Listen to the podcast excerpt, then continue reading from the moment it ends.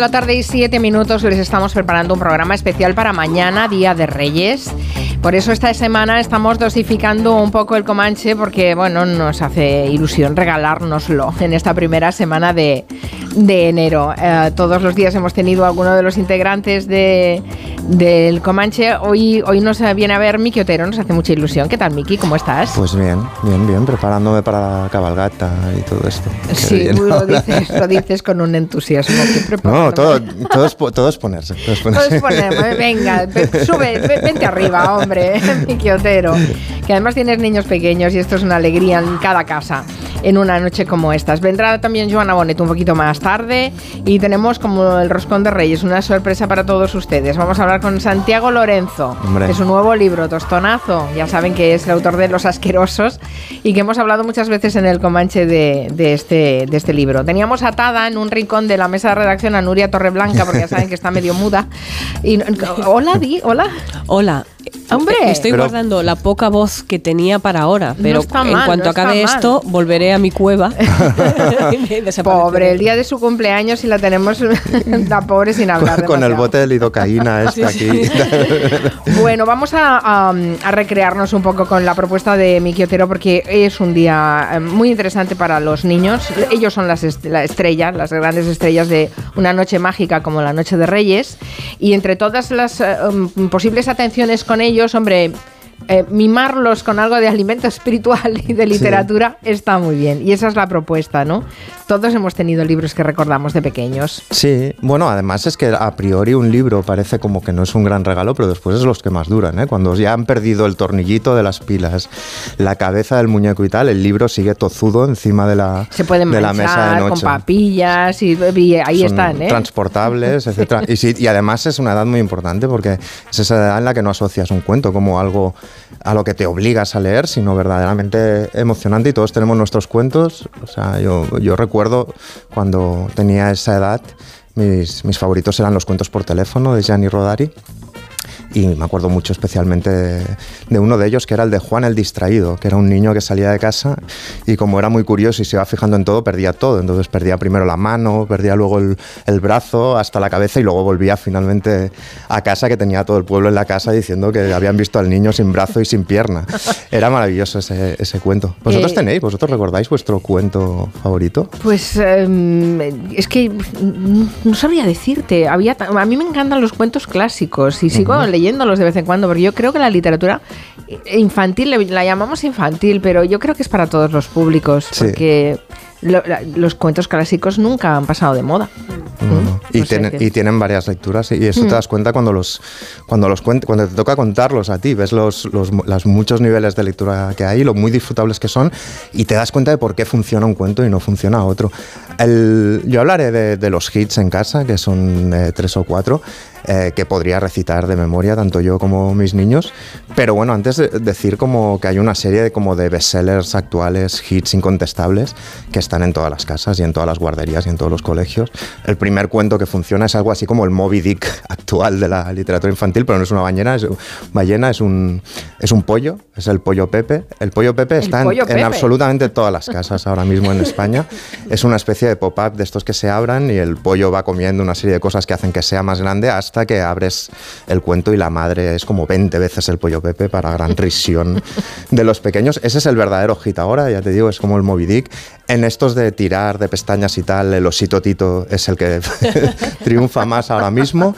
En los musicales está un perro con una P estampada en su peto que se llama Paco o Pinchu en catalán, eh, que es de estos que pones el dedo y suenan. Y empezaron con uno con las piezas y sonatas de Mozart, pero han ido haciendo de todo, de rock and roll que pasa en Londres, de música disco en Nueva York, bongos en África. Estos son de los que más... Y eh, Elmer, que es el elefante de colores, que también es un hit eh, actual. Pero en casa funciona uno que lo que tú decías, que es un clásico en, en realidad, los clásicos no fallan y ese clásico se titula donde viven los monstruos de Maurice Sendak. Esta es Sofía. ¿Cómo? Le viven los monstruos. Esta Sofía de dos años de edad eh, pidiendo dónde viven los monstruos a su manera. Es un libro que salió en el año 63 eh, y entonces se consideró como un poco eh, irreverente. En teoría es como para partir de cuatro años, pero ya veis que Sofía lo chala desde que tiene un año y pico, no, lo lee cada noche y le, encanta. Y la cuestión aquí es un niño que se llama Max que tiene un disfraz de que tiene un disfraz de como lobo blanco y que la lía pardeza, la lía muchísimo por casa, hace muchas travesuras eh, y entonces lo castigan sin cena en su habitación. Entonces la habitación se empieza a convertir en el mundo en general. Empiezan a, crecer unos árboles, unas lianas, se caen las paredes y su habitación, como para cualquier niño, su habitación es el mundo en realidad. Pues lo que pasa aquí es que verdaderamente lo es y aparece un barco y llega al reino de los monstruos. Es decir, la amenaza no es eh, el miedo al monstruo, sino en realidad el niño que va al encuentro de sus miedos, porque los monstruos en realidad no dejan de ser eso. Los monstruos son algo que está fuera de nosotros, pero que nos muestran lo que nosotros tememos, a lo que nos podemos enfrentar, etc. Y este niño eh, se vuelve el rey, el rey de este reino de los monstruos, eh, se hace amigo de todos estos monstruos a priori tremendos eh, y tiene un truco para, para, que los monstruos le, temen, le teman a él. Y este es el punto en el que cada vez que lo explico eh, preguntan cuál es el truco. El truco es que el niño le mantiene la mirada a los monstruos sin pestañear y esto hace que sea el verdadero rey, de, de, esa especie de, de isla. ¿no? Es un clásico de los 60 pero que ha tenido una adaptación cinematográfica bastante reciente, que yo sí, recuerde. Es una, sí, eh, no recuerdo ahora, 2009 creo, la hizo Spike Jones. Es una, es una versión un pelín más, más adulta con voces de monstruo de Forrest Whitaker o de James Gandolfini, del de Los Soprano. Eh, y es una peli preciosa y tiene alguna de las cosas por las que funciona esto. Y, insisto, es que el niño no regresa a casa por miedo a los monstruos, regresa porque echa de menos a su familia y porque tiene hambre, porque huele la sopa desde ese otro mundo monstruoso. Y la peli os la recomiendo también. ¿Es este el tráiler? Soy Max. Soy un explorador. Viajo por mar. Antes viajaba por aire. No debes tener ni hogar ni familia. Bueno, sí que tengo, pero... ¿Te los has comido? No. Yo no pienso comer a nadie. El cuento lo criticaron mucho por eso, porque si era poco, poco claro, porque invitaba a los miedos, y es todo lo contrario. 60 años después sigue funcionando en los niños más pequeños y es maravilloso. Hay otro cuento que os quería nombrar de un autor muy célebre, tanto en el mundo del cómic como de la literatura fantástica adulta, que es Neil Gaiman, no sé si os suena. Eh, Neil Gaiman tiene, es el de, Sandman, por ejemplo. Eh, tiene un cuento titulado La olla pirata que os recomiendo muchísimo también, que está escrito en rima.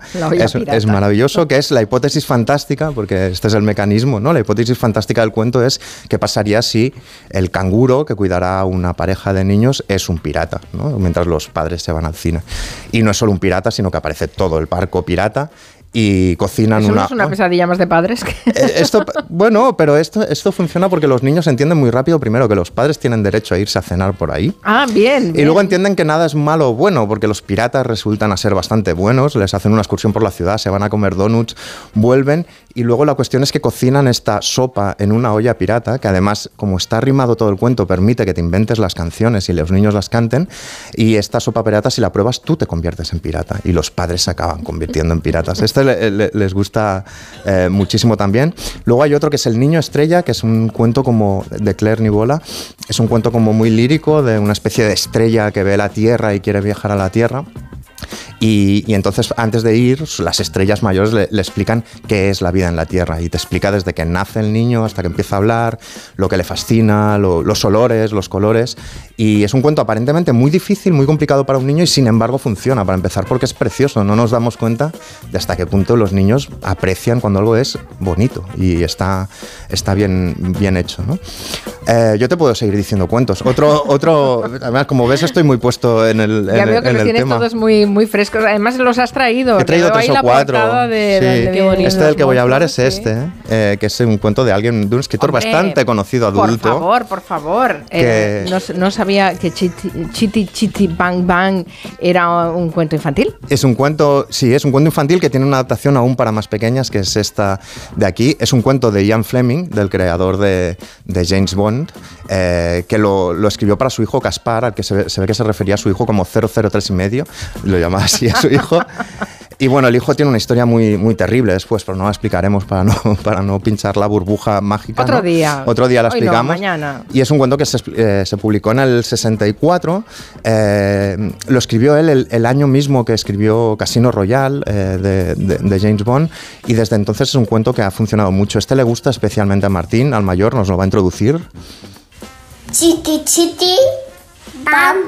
Chiti, chiti, bam, bam, que es el ruido que hace, el nombre es el ruido que hace el motor, hace chiti, chiti, bam, bam. Entonces, cada vez que sale el nombre del coche, eh, los niños lo, lo, gritan y es un coche mágico. Hay una familia, que es la familia Pot, que es muy pobre, pero el padre es inventor, inventa unos caramelos con los que puedes silbar, unos caramelos flauta. eso, eso, está inventado. Ya, pero eso los niños no Se lo saben. inventó después. Eso, los niños no lo saben. Una de mis jugadas. Unos caramelos que tú soplabas. Claro, claro, sí existen. Y entonces una de las cosas, por ejemplo, mi hijo no sabe, siempre está planteando qué es ficción, qué es cuento y qué es realidad. Mm. Entonces, claro, él tenía asumidísimo que los coches no vuelan, ni piensan, ni toman decisiones como si hace este coche mágico, chiti chiti bam bam, pero un día le traje a, casa uno de estos caramelos y flipó ya, era como, pero los coches existen, los coches que vuelan existen o no existen. Y bueno, el coche este que elige esta familia, que es un bólido de carreras de los años 20, así viejuno que él restaura, eh, vive mil aventuras, pero desde las más cotidianas se salta un atasco volando, los lleva a una isla desierta para que tomen el sol, pero luego descubren una caverna donde hay unos cacos robando un tesoro y luego llegan al Canal de la Mancha y se meten en París en una persecución de los ladrones muy emocionante. Creo que muchos de los oyentes saben de qué va el cuento o, la, el libro por la película. Sí, que en el año 68 se hizo una película que el guionista fue Roald Dahl, otro escritor infantil íntimo de Fleming, Y, un escritor maravilloso. Los dos trabajaron en el Servicio Secreto Británico. Los dos, de hecho, Roald Dahl también escribió alguna entrega de las pelis de James Bond y el productor de la peli es Albert R. Broccoli, que es este tío que tiene, se apellida Broccoli, que es el productor de la saga James Bond y que en el año 68 eh, produjo también la adaptación a cine de Chitty Chitty que es ¿Qué ruido tan raro hace? Es que habla. Todos los motores hablan. ¿Qué dice? Pues dice chiti chiti chiti chiti chiti chiti chiti chiti chiti chiti Bueno, y la, la edición que os estoy eh, recomendando eh, es una edición adaptada por Peter Bentley de la editorial El de Vives, que está para niños o más pequeños con unos dibujos maravillosos. Y por último, quería recomendaros una debilidad absoluta de un japonés que es el mejor escritor infantil ahora mismo, que se llama Shinsuke, Shinsuke Yoshitake y el cuento se titula Atascado. Atascado. atascado. por si no había Y parte de una situación cotidiana que es que todos los niños, como sabéis, quieren ser autónomos y hacerlo todos ellos, ¿no? Y entonces es un niño que quiere quitarse la ropa y se equivoca y se deja el pijama como atascado en la cabeza. Esto de que tienen la cabeza grande los niños, se le queda, entonces le tapa la cara. Y es la vida de este niño que decide imaginarse cómo sería toda, toda su vida si no se pudiera quitar nunca de la cabeza esta camiseta que le tapa toda la cara y entonces llegaría a ser un gran político, reconocería a otros niños atascados por el camino, cómo podría beber cuando tuviera sed con una pajita y es como toda la vida de este niño con, con atascado, atascado con su camiseta o su pijama. Es maravilloso realmente. La verdad es que es, es uno de los, eh, de los grandes regalos que nos pueden hacer los hijos es eh, leer cuentos con ellos. De verdad que todos estos que he dicho son cuentos increíbles también para, para, cualquier tipo de edad. Ay, qué bueno, qué bueno. Pues eh, son sugerencias también ¿eh? para nuestros oyentes en una tarde, noche tan especial como, como esta, la noche más mágica del año. También hay muchas canciones que se han inspirado en cuentos infantiles. Eh, tenemos aquí a Nuria Torreblanca que nos va a hacer un recorrido. Vamos a ayudar. hoy no cantará, hoy no las no, cantará. no podrás, me temo, ¿no? No, puedo, no puedo. Bueno, pero las canciones es verdad que se han inspirado en cuentos infantiles desde, desde hace muchísimo tiempo. Eso sí, la gran mayoría adaptan ese cuento infantil con historias más personales que el propio creador de la canción cuenta, ¿no? Por ejemplo, Escuchemos la historia de Rapunzel de la mano de Dave Matthews Band.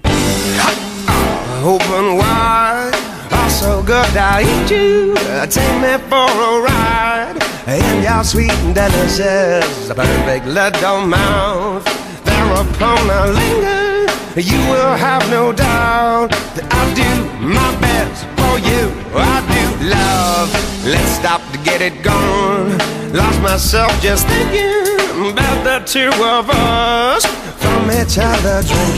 Muy marchosa para una pobre que está ahí encerrada en una torre y se deja crecer el pelo. La doncella de la torre de los hermanos Grimm, que tenía un pelazo que podías mm. trepar hasta ella. Qué puntas más fuertes tenía esta chica. Y eso es lo que le pide Dave a la chica de la canción, trepar a través de su pelo para llegar hacia ella con oscuras intenciones sexuales. Bueno, vamos con The Frog Princess, o sea, la princesa rana, y a, ver, lo, a ver, lo diré bien, ¿eh? No malgastes sílabas que vas corta hoy, a ver.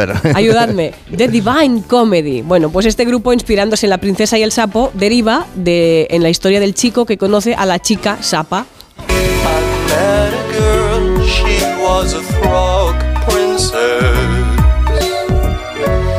Yes, I do regret it now. But how was I to know that just one my frog into a cow? And now I'm rid of her, I must Qué buenísimo es este grupo de Divine Comedy, qué poco lo ponemos en el Comanche, por ejemplo, son buenísimos. ¿A quién se le ocurriría lo de besar a un sapo? Por favor. Bueno, es, uno de los mecanismos de los cuentos infantiles, es la incongruencia. Tienes que besar a lo que te da más asco en teoría y se convierte en algo bueno. Y a lo mejor al mismo que, que se creyó que un percebe se podía comer y lo comió por primera vez. Es un poco la misma persona. Eso es más por necesidad. sí, sí, sí. Bueno, y ahora que entren de Jefferson Airplane.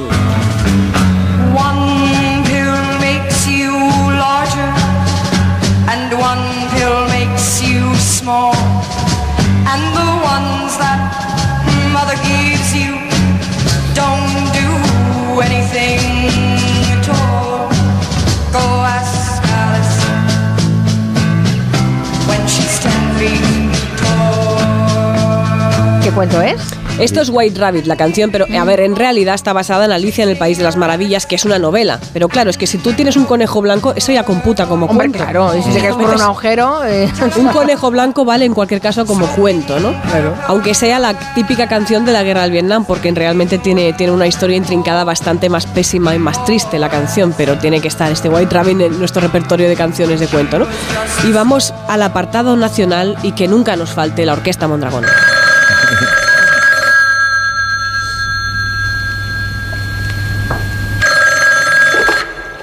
Hello. Hola, mi amor, yo soy el lobo. Quiero tenerte cerca para oírte mejor. Hola, mi amor, soy yo tu lobo. Quiero tenerte cerca para verte mejor. Hola, mi amor, yo soy el lobo.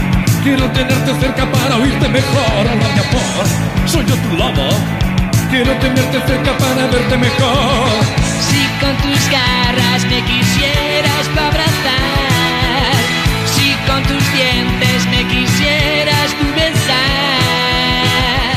No sé vosotros qué pensáis, para mí es la mejor caperucita de la historia, la feroz, la de Burruchaga, un cuento de tradición europea que popularizado en los Grimm en la versión más amable, digamos, pero antes había una versión francesa creo que bastante más macarra y más bestia y gore. Todos los cuentos de los Grimm, etcétera, eran muy, muy gores. ¿eh? Muy gores. Sí, sí, pero reciclaban mucha cosa de, la, de, cuentos tradicionales que todavía eran peores. Sí, sí, daban grima, ¿eh? Sí, porque sí, sí, es terrible. Eran terribles. Bueno, aquí llega la Mondragón y hacen esta versión con el teléfono, con Vestido de mujer y dices, bueno, qué risa ya la caperucita. y vamos a poner, porque sé que la estáis esperando, la del cuento de Celtas Cortos.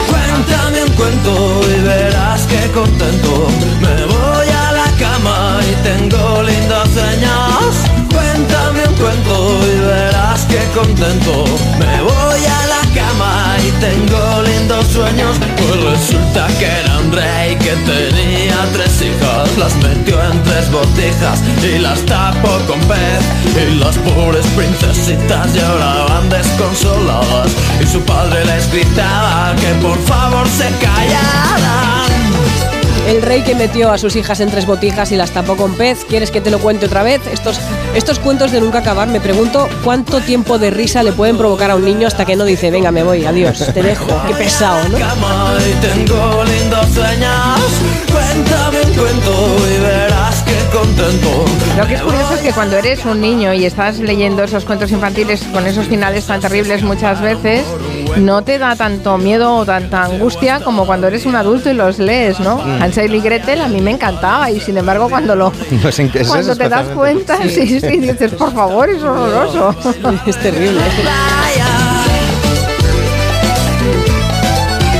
Aún tenemos más cosas ¿eh? que compartir con ustedes. Vendrá enseguida Joana Bonet, hablaremos con Santiago Lorenzo. Se queda un rato más eh, Miki. Hacemos una pausa con unos consejos.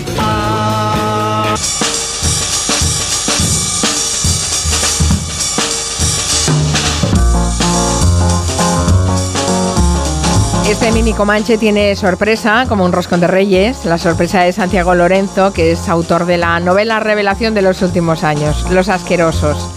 Si no han oído hablar de él, es que no escuchan habitualmente el Comanche, porque aquí se ha hablado mucho. Tienen que remediarlo esto, las dos cosas, leerlo y escuchar el Comanche. Y si no lo han leído, un libro que, se han vendido en 200.000 ejemplares, pueden escucharlo, porque la novela se ha convertido en podcast.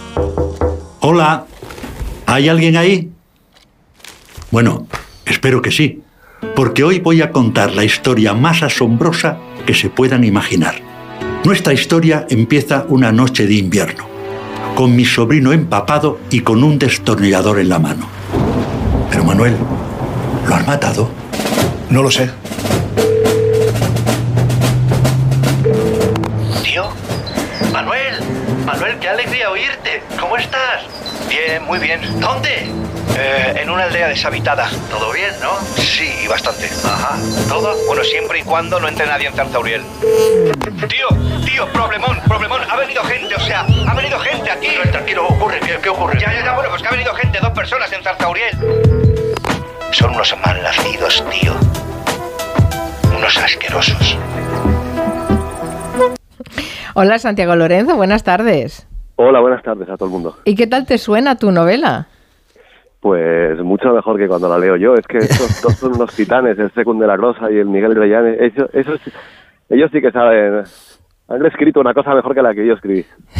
Bueno, tampoco, ta- tampoco tanto, ellos se han Sí, pasado. me, he pero- pa- me he pasado un poco, pero... Oye, yo me, yo me pregunto, con esto de los podcasts y los audiolibros, me pregunto, cuando vosotros escribiste, tengo a Miki Otero al lado, por cierto, a quien ya, Ya lo sé, conoces porque es tu presentador sorpresa. oficial en Barcelona. Yo es que me han dicho, ¿está Santi por aquí? ¿Quieres saludar? Yo siempre quiero saludar a Santi. Podría estar cayéndome por un precipicio que querría Pues saludarle. me va muy bien también que estés, Miki, porque eh, estoy pensando ahora con los audiolibros, a poner voz a las novelas. ¿Vosotros cuando escribís oís el libro en la cabeza o no? ¿Miki?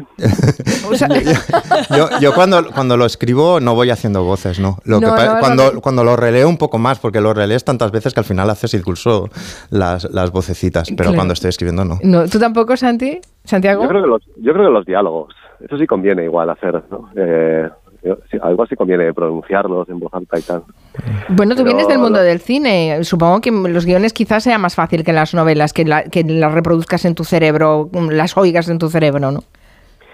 Eh, Para mí se parece mucho y creo que para muchos escritores, como puede ser Miki Otero, por ejemplo, también el hecho de ir pensando que son eh, cosas que estás viendo en una pantalla y tal y que tú las estás contando con, con palabras. Creo que sí. Todo caso, digo, los diálogos los, los, sí me los digo en voz alta, en, en Los Asquerosos no hay ni un solo diálogo. O sea, tampoco lo hago mucho. Acabaste rápido. Eh, bu- bueno, hay los diálogos cuando hablas con, con el tío, bueno, cuando el, pro- el protagonista habla con el tío, si no, no. Eh, desde luego, la verdad es que mm, se queda un poco solo el personaje en Los Asquerosos. Ah, que sepan que Santiago Lorenzo ha sacado un nuevo libro, ¿eh? Eh, Tostonazo, en el que hay más personajes que en Los Asquerosos, pero que sigue manteniendo ese universo, esa mirada, esa forma de escribir que, que te es tan propia. Llamar a un libro tostonazo es una provocación, lo sabes, ¿verdad? Es una provocación que te puedes permitir si eres ya un poquito viejo, como caso. Y bueno, si no te puedes permitir a lo mejor cuando eres a lo mejor más novato y te lo puedes permitir cuando tienes detrás una editorial como Blacky Books que te permite hacer estas macarradas, porque es una macarrada coger y que el título se meta con la propia novela aparentemente, ¿no? En esos dos casos, tu edad y la, y la calidad humana y artística del- de quienes te, te respaldan esto, pues en ese caso sí puedes hacerlo. Vives en un pueblo que no sé si llega a los 20 habitantes, no sé si hay más o menos de 20, pero por ahí, ¿no? Más o menos, más o menos por ahí, más o menos. Eh, es que realidad no llega, pero igual ahora mismo te estoy hablando y, está viniendo alguien a vivir aquí y ya nos ha trastocado toda la demografía. bueno, eh, ¿y eso de vivir en, una, en un pueblo perdido y prácticamente deshabitado es una forma de encontrarte a ti mismo o es que no te encuentran los demás? Me estoy cambiando, Carmen. Me estoy cambiando de pueblo. ¿A otro con más o con menos? A otro con, yo creo que alguno menos. Oh, lo sabía. Pero es que, es que creo que, que, la mochufa está descubriendo el sitio en el que vivo y he decidido ya hace tiempo cambiarme y cuando habéis llamado estaba estaba yo poco presentable porque estaba viniendo del pueblo del pueblo al que me estoy yendo porque es que este público donde yo he vivido, donde ha estado Miki, pues se está convirtiendo en una especie de sitio que ya no es aconsejable. En una gran urbe, la ciudad que nunca duerme, ya es, claro. ¿Cómo es el pueblo? Vamos ah, ya que tenemos a Miki que ha estado, cuéntanos este, cómo Este pueblo gentrificado del que habláis, ¿no? No, no, está gentrificando. No, es una aldea. Lo que pasa es que yo creo que, ese pueblo para mí es Santi. No, no, no, no, no lo voy a. No, no, no, es más. Que se va a mudar, puedes hablar de eso. Luego diremos el, tienes que decir el nombre cuando ya te estés yendo con el petate. Exacto, cuando te hayas ido. cuando ya me haya ido del todo, sí. Pero yo quiero recomendar muy mucho, porque la, la, novela, digamos que ha leído más gente Los Asquerosos, pero de verdad, Tostonazo, empezando por el título, un título absolutamente eh, memorable, que tiene la, la, mala baba de siempre de Santi para retratar a los malos. Hay frases increíbles. ¿eh? Era, este tipo era un tonto en negrita y un listo en cursiva. O de otro dice era un tipo tan chungo que, no, lo estoy citando mal, pero algo así como, de era un tipo tan, tan, chungo que cuando se muera dirán, ¡jo, qué bien se está! O qué bien se respira. Eh, es, es, una maravilla de, libro que tiene esta malababa, pero tiene también esta ternura y para mí en el título está todo, porque la, la, gente chunga le puedes decir que le puedes decir que es mal, algunos incluso dicen, yo es que soy malo, tengo malo, mano dura. Le puedes decir eh, de todo, pero no le puedes decir que es aburrido. Nadie, nadie quiere ser aburrido, nadie quiere ser un coñazo, nadie quiere ser un tostonazo. Y Santi describe a esta gente de una manera increíble y después los otros personajes que tienen más que ver con, con lo que él ha vivido, pues son maravillosos también. Y tiene una parte muy luminosa, muy, muy bonita también. Eh, Miki ha incidido en una cosa que yo quería comentar con, con, Santiago Lorenzo, porque cuando lo lees te das cuenta de, de que utiliza un, un, léxico, hace unas frases, las construye muy bien, está muy depurado, se lee muy fácil, pero te notas una elaboración detrás, no hay una sola palabra que esté mal puesta en lo que escribe Santiago Lorenzo, ¿no? Y, ni, repetida, ni manida, ni... No, no, es, muy fresco y muy original. Y que Santiago no escribe novelas, escribe Santiago Lorenzo. O sea, es decir, a ti se te cae, vas pasando por la calle, se te cae un libro de Santi en la cabeza, lo abres, lees una frase al azar y, sabes que es de Santiago Lorenzo. entonces yo me pregunto, por pura curiosidad morbosa, em, ¿escribes, cuántas veces reescribes una frase? En tus libros? ¿O cuántas veces llegas a reescribir los libros? ¿O lo haces de tirón? Pues no lo sé, la verdad, pero yo, yo tengo la impresión de que va más de tirón, ¿eh? ¿Qué dices? Sí, sí, en serio, es que yo creo que sí. Pero no, pero no te lo sabría asegurar, es que eh, no te sabría asegurar, es que no sé. Y a mí que me daba la sensación de que estaba pensando dónde pone la frase, la, palabra, la comparación. Eso luego se nota mogollón y cuando está así como, como muy pensado y creo que no, que, que sale un poco así. Pero es verdad que tocas, tocas sus libros y dices buenos acabados, buenos acabados. O sea, está todo muy. Bueno, bueno no hay gotelea y está pero a la vez es muy fresco y muy divertido. Es de buen paño. Dejen que salude a Joana Bonet, que se incorpora también este ratito, que después nos va a hablar de una, una fallecida a final de año, una de las mm. grandes nombres de la moda que se vivía en Westwood. Eh, Joana, buenas tardes. Buenas tardes. ¿Has leído a Santiago Lorenzo? Lo he leído, el tostonazo todavía no, pero, pero bueno, además lo recuerdo hace muchos años en Madrid cuando se dedicaba al cine. Eh, no sé, Santiago, si, si había, estabas con, con la comedia o, eh, o, Mamá es boba, ¿no? Creo que era así. Sí, tú y yo hemos cenado. Yo hemos creo. cenado, sí. Uy, lo que llegamos a averiguar, es fantástico. En, en, en, otras vidas, cuando eras más, más urbanita, a mí me, la verdad es que me fascina eh, esa lección eh, de vivir en el, en el mundo rural como una anacoreta. Yo que además eh, soy de pueblo, lo admiro aún más, ¿no? Todavía más. Habéis hecho el viaje a la inversa. Sí. cierto que... Oye, y felicidades por, por todos los éxitos. En la última feria del libro tenías una cola increíble. Fuimos, yo creo, me dijiste tú y tal, y me tiraste una foto, ¿no te acuerdas? Sí, sí. hay, hay dos cosas... Es que, claro, es que nos conocimos hace, hace como 25 años o algo así, ¿no sabes? Yo creo que, años? Sí, sí, sí, sí, sí. Sí, con un clan vasco, ¿eh? Sí, sí, sí. Claro, con toda la vascada. Con... Sí, sí, sí. eh, hay, hay una encuentro algunas similitudes. Eh, bueno, eso está bien porque significa que eh, escribes un determinado universo y por tanto hay cosas eh, que reconoces en las novelas, ¿no? Hay una similitud en Los Asquerosos y en, y en El Tostonazo que es esa curiosidad por entrar en casas ajenas. Claro, en, el, en Los Asquerosos es por pura necesidad, pero en El Tostonazo es que mm, es casi una no sé si afición o adicción que tiene uno de los personajes, pero me parece fascinante. Cuando no existía internet, yo tengo una hermana que íbamos por la calle y esperábamos un poco a que se hiciera de noche, a que la gente encendiera las luces de su casa. en su casa se ve el interior de las casas de la gente. Y a ella le fascinaba y a mí me fascinaba más todavía. Y entonces, cuando de repente ha aparecido internet, ha aparecido como eso a lo bestia, que es el idealista y el fotocasa. Claro, claro. En las casas de la peña ves cosas como eso que se sigue se, se, sigue haciendo mucho eso, por ejemplo, de tener un rosario con cuentas gigantes encima de la cama, o tener Cristo de Dalí encima de la cama, o gente que hace la cama de los hijos y pone encima de la almohada, sigue poniendo la muñeca de la hija. Sí, o, sí. o, Santi, o, o el, el, tapete de ganchillo en la tele plana, también en, la tele, en las teles de ahora. En la tele plana, sí. O el cuadro de Audrey esférica, Si fuera esférica la tele, ponían también un ganchillo, un ganchillo bola. Claro. Por eso que se sigue haciendo eso de que vas a, quieres vender tu casa en el idealista y y, hace, y hay gente que sigue haciendo la foto con una bolsa del Carrefour delante. Que es igual, venga, que se vea que tenemos bolsas de Carrefour. Y, y, los albornoces de colores, chillones a veces. Sí. claro.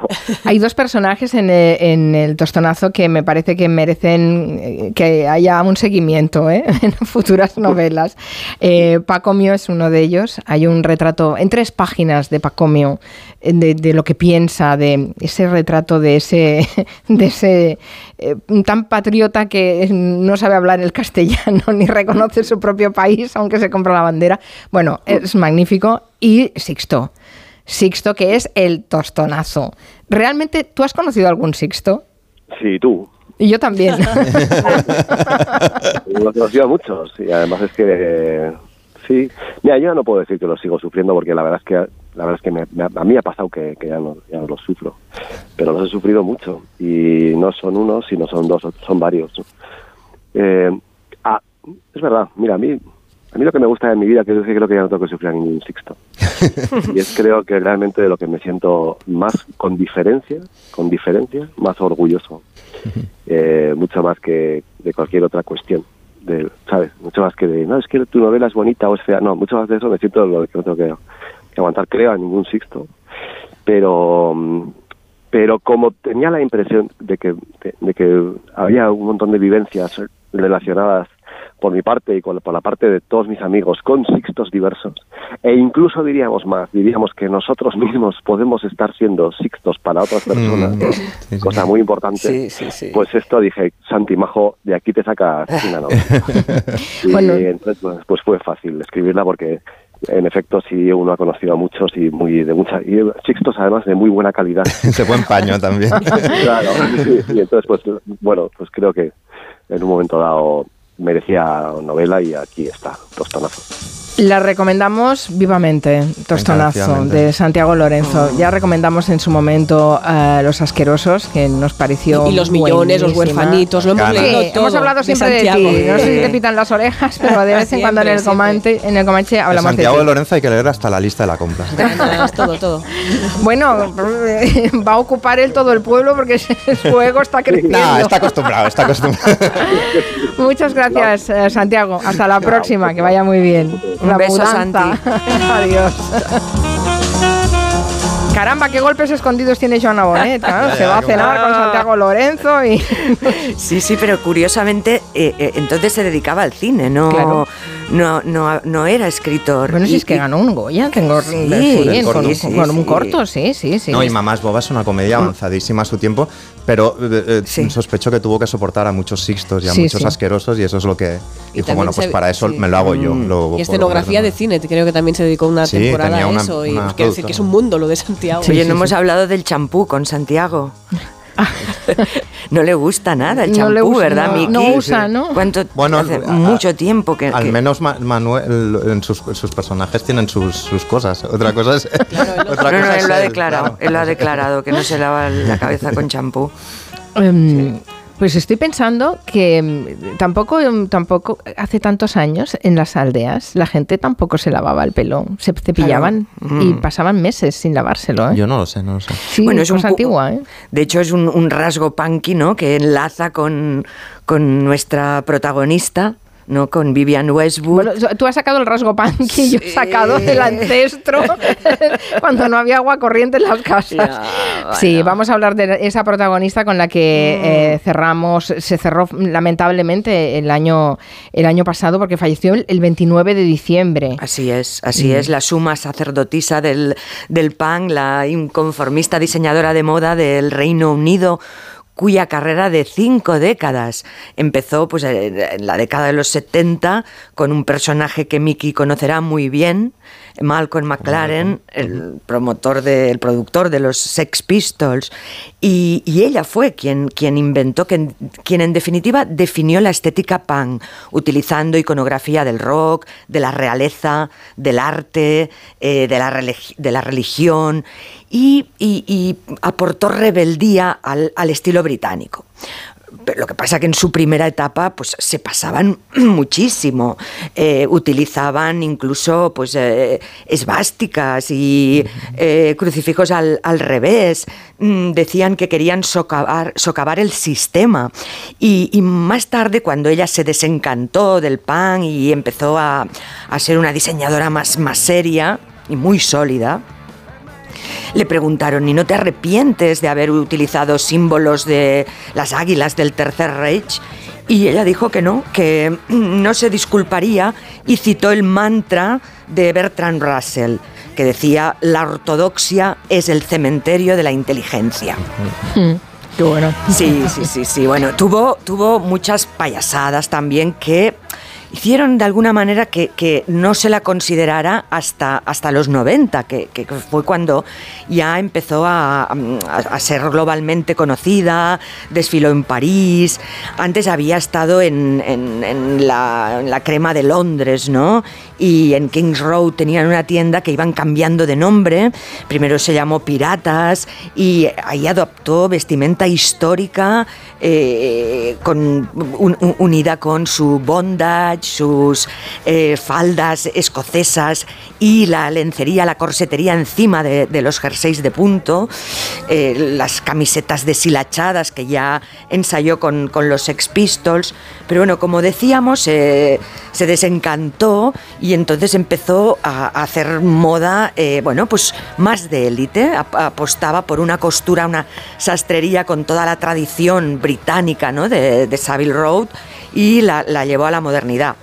Pero siempre con, con rasgos provocadores, ¿no? Siempre muy antisistema. Mira, hubo un momento icónico que fue cuando le concedieron, eh, no sé si, ibas a comentar esto, Miki, ¿no? Sí, tú mejor. Sí, sí, sí, sí. Bueno, pues cuando recibió la orden del Imperio Británico en manos de la reina, hizo, posó ante los fotógrafos e hizo un pequeño giro y, sin ninguna vergüenza eh, se demostró que no estaba utilizando ropa interior. Y ahí, bueno, ella genio y figura. Luego también hubo otra eh, que fue que apareció en la portada de la revista Tadler eh, con un traje eh, que, curiosamente, le había encargado Margaret Thatcher. Y ella se lo puso antes de, de entregar el encargo con un titular que decía, esta mujer fue una vez una punk. sí, sí, sí, se quedó tan ancha. Y luego la más reciente en 2020 eh, a favor de Julian Assange. Se encerró vestida de amarillo dentro de una jaula de pájaros gigante frente a un tribunal de Londres para protestar por el, encarcelamiento de, Julian Assange. Y entonces, bueno, pues llevaba un cartel muy grande y decía, soy el canario en la jaula. Mm. Y, luego pues eh, declaró que ella pues está, lo que estaba haciendo seguía siendo punk, porque ella gritaba por la injusticia, eh, por hacer pensar aunque, aunque fuera incómodo, y, y a la vez también fue una pionera de la sostenibilidad. Hace más de 20 años eh, quiso hacer un proyecto con todas las ediciones de, Marie Claire, yo entonces dirigía la edición española, eh, para salvar a los, bosques. Y Salvar los bosques se titulaba.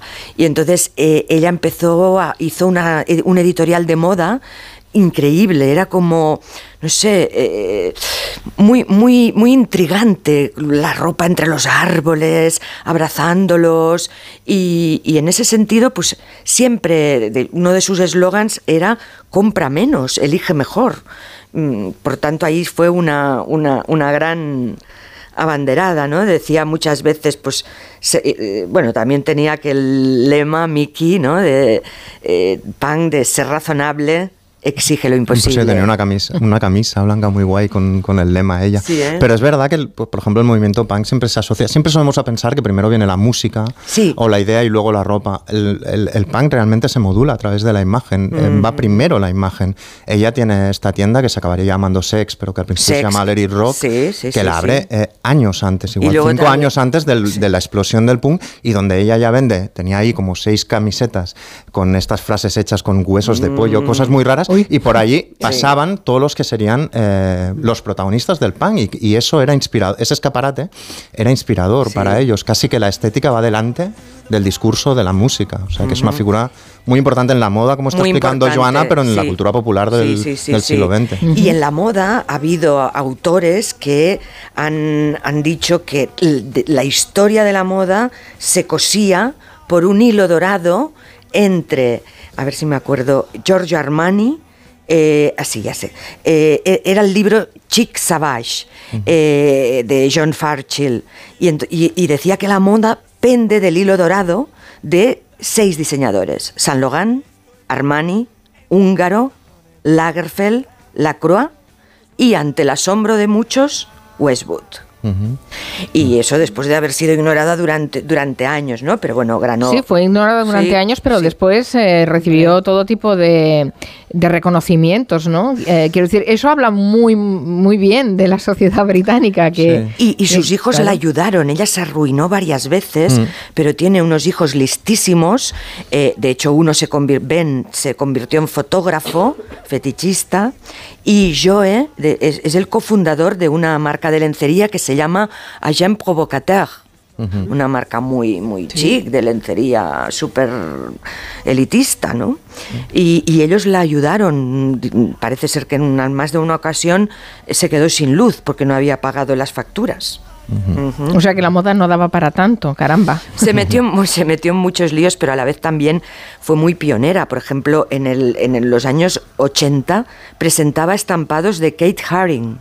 Mm. De, y, ropa deportiva activa cuando Madonna defendió uno de, de sus primeros chandals cuando aún no los había abrazado el hip hop es decir, fue verdaderamente fue muy, muy revolucionaria. En sus primeras colecciones, eh, bueno, los desfiles eh, se sentaba ahí en las primeras filas Boy George, eh, Mike Jagger, luego también pues los, los grandes almacenes como Bloomingdale's le compraban colecciones, pero nunca acabó de encontrar un una estabilidad en, la producción y en la empresa. Luego se casó con un chico mucho más joven que ella, diseñador, y, Kronthaler, creo que, no sé si era es holandés, y, de hecho ahora su marca la va a llevar uno de sus amigos, eh, Jeff Blanks, y eh, su, su marido, sigue colaborando con la firma. O sea, la firma, la firma se mantendrá. Se mantiene, la firma La empresa dio la noticia del fallecimiento, la propia casa, sí. Y, y en Londres, eh, claro, es una noticia que les debe haber afectado. Creo que hay algún homenaje también previsto, ¿no? Alguna cosa. Eh, recordemos que en el Victorian Albert Museum le había declarado, le había le montó una retrospectiva maravillosa y en los últimos años, eh, pues ya su voz ha sido muy escuchada porque como os digo, fue una de las primeras que, que clamó contra el cambio climático, contra la desertización del planeta mm, hace pues, casi 30 años. Y ha sido muy sentida su pérdida en, Londres y bueno, pues todas las, las todos los rotativos anglosajones le han dedicado artículos increíbles y, documentadísimos, larguísimos. Lo que está claro es que fue vanguardia de la moda británica. No, sé si ahora mismo eh, la moda británica tiene una alguna figura parecida o está, está también en decadencia? Bueno, eh, Vivian tuvo dos herederos. Uno fue Jean-Paul Gaultier, que lo reconoció varias veces y que de hecho heredó aquellos eh, eh, conos ¿no? en bustiers, sujetadores para el pecho. eso venía de, de Vivian Westwood. Y luego quizá la primera parte de John Galliano y después Alexander McQueen. Actualmente mm, yo creo que es más su, influencia es más global, está más extendida. Puedes ver cosas de Vivian Westwood en Jacquemus, puedes ver, eh, no sé, mm, no sé qué opinas tú, Miki, ¿no? Pero mm, no creo que haya tenido ahora mismo un, heredero, una heredera muy clara. McQueen, por, por actitud y por, por, origen. Pero yo creo que, claro, es que al margen de las colecciones. Sí. sí. y sobre todo que el, que el la influencia real de Vivian Westwood en la cultura juvenil y en la calle es la misma que la de las canciones de Pum. ¿Por qué las empezaban a tocar todo el mundo? Porque tenías que aprender dos acordes y tenías un grupo la idea de la prenda de ropa como collage, como algo que puede romper tú mismo, que, puede empezar por un material que no sea noble, pero ponerle eh, talento y que sea una pieza muy original. Eh, es decir, no es solo lo que hiciera ella, es lo que provocó que podía hacer un chaval de, suburbio, podía coger una camiseta, eh, rasgarla o ponerle, colgarle una escarapela y aquello era inspirado por lo que había hecho ella. Yo creo que eso es una importancia brutal que muchos otros diseñadores, quizá con más nombre incluso, no tienen esa incidencia realmente en la cultura juvenil de cada generación. Así es, sí, sí, sí. Pues eh, la hemos conocido un, poco más y, es una manera de despedirla también, aunque se mantenga su marca, pero ella ya, ya no está. Fue la noticia que eh, más sacudió al mundo de la moda al acabar el año 22 y, y no sé qué nos esperará este 23, Joana. Esperemos que todo sean buenas noticias, no tanto eh, malas. Sí. Ella decía una frase muy bonita que decía: No se trata de moda, ya ves para mí se trata de la historia, se trata de ideas. Pues es un buen epitafio. Gracias, Joana, por acercarte a la radio. Que Felices reyes y reinas. Exacto, y ya hasta la próxima semana. Hasta la próxima. Gracias, Miki Otero, que disfrutes de las cabalgadas. voy para allá. Exacto, sí, que los niños te están esperando. Allá voy. hasta luego. A las seis las noticias, después abrimos gabinete.